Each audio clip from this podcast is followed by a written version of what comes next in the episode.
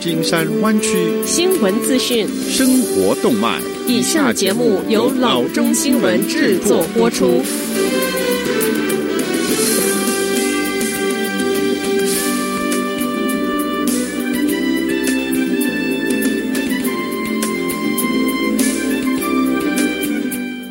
各位听众，大家好，欢迎来到老中广播电台的节目，我是君君。我们首先来关注今天的旧金山湾区地方消息。众议院议长 Nancy Pelosi 在 San Francisco 的住宅上周五凌晨遭到破坏，涂鸦文字很显然涉及到两千元 COVID-19 救助金努力的失败。涂鸦夜间写在 Pelosi 家的车库门上，涂鸦文字包括 2K Cancel Rent 和 We Want Everything。破坏者还在住所外留下假血和一个看起来很像猪头的物品。目前还不清楚发生破坏事件之时，Pelosi 是否在家。作为 COVID-19 救济协议的一部分，全美居民在疫情之初得到了一千两百元。数月之后，立法者又批准了六百元刺激救济金。目前，联邦政府正在派发这笔钱。总统 Donald Trump 上个月推动国会将救济金额增加到两千元，民主党很快通过了这一项建议，但此后共和党参议院多数党领袖 Mitch McConnell 否决了这一个建议。这位共和党领袖声称，在疫情期间，国会已经向国人提供了足够的助援。下次消息，California Highway Patrol 说，Fresno 县发生一起惨烈正面相撞的事故，造成九人死亡。当局说，事故中遇难的九人中有七人是儿童。事故是上周五晚间八点左右发生在 Sutter Avenue 南侧三十三号公路。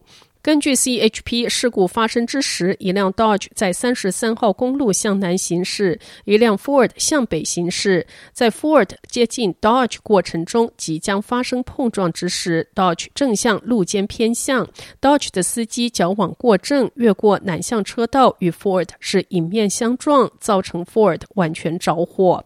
Ford 所有的乘客都在车内。调查人员说，Ford 内有八人，但是只有五个座位。涉案人员姓名尚未公布，但驾驶 Dodge 的是一名来自 Avino 的二十八岁男子。下则消息，Kaiser 医院官员上周六称，在十二月二十七日到一月一日期间。Kaiser Permanente San Jose 四十三名的急救医护人员 COVID-19 检测呈阳性。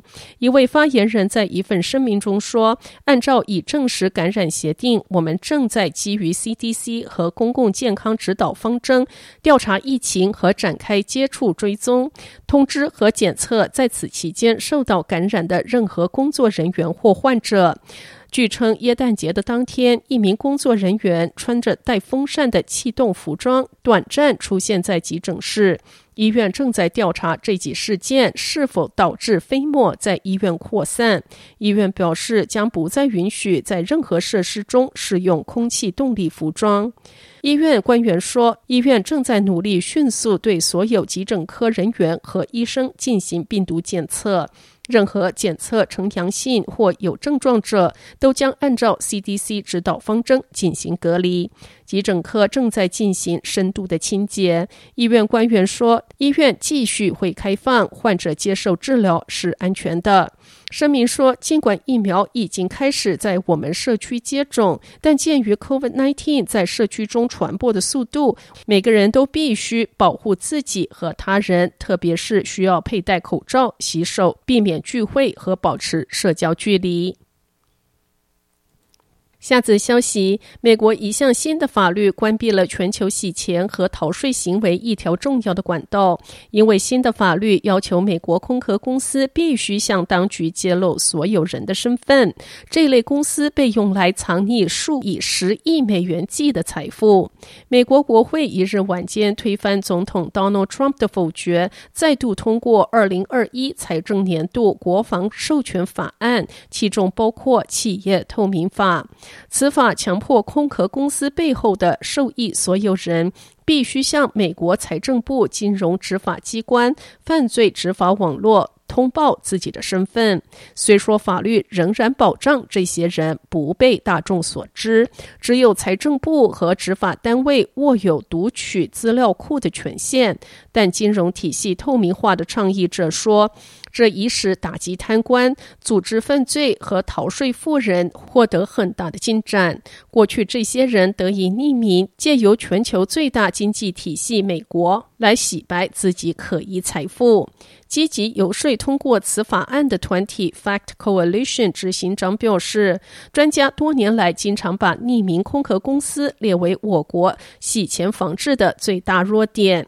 这是我们所能采取的重要一步，得以加强保障我国金融体系免受滥用。非营利组织税金正义联盟 （Tax Justice Network） 二零二零年初曾点名开曼群岛和美国，指他们是助人藏匿财产、不被执法和税务单位所知的全球最猖獗的地方。下则消息，在 Pacifica 最新健康令下艰难求生的小企业主们表示，他们已经受够了。为此，他们举行抗议活动，要求州府立即让他们重新开业。抗议者高呼：“我们想要什么？重新开放。我们什么时候要？就是现在。”大约七十五人参加抗议活动，希望向州长 Gavin Newsom 传达明确的讯息。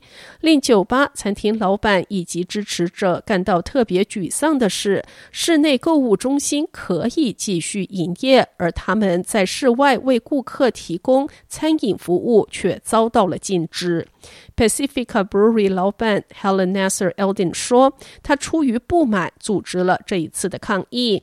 小企业、美发店和健身房、啤酒屋和餐厅，我们都遭到横眉冷对，没有人听取我们的恳求。” Nasser Eldin 说：“我联系了国会、县健康部门，他特别质疑州政府禁止室外就餐决定背后的科学依据。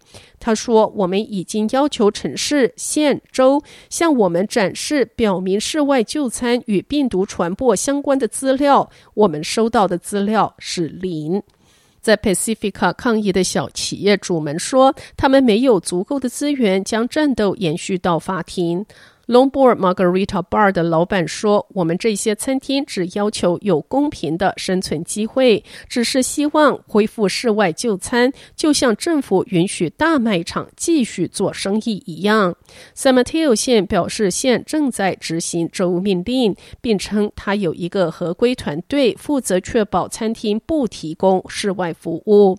Nasser Aldin 说：“Pacifica Brewery 正在遵守健康令，但如果被迫长期。”只可以提供外带，他们无法生存。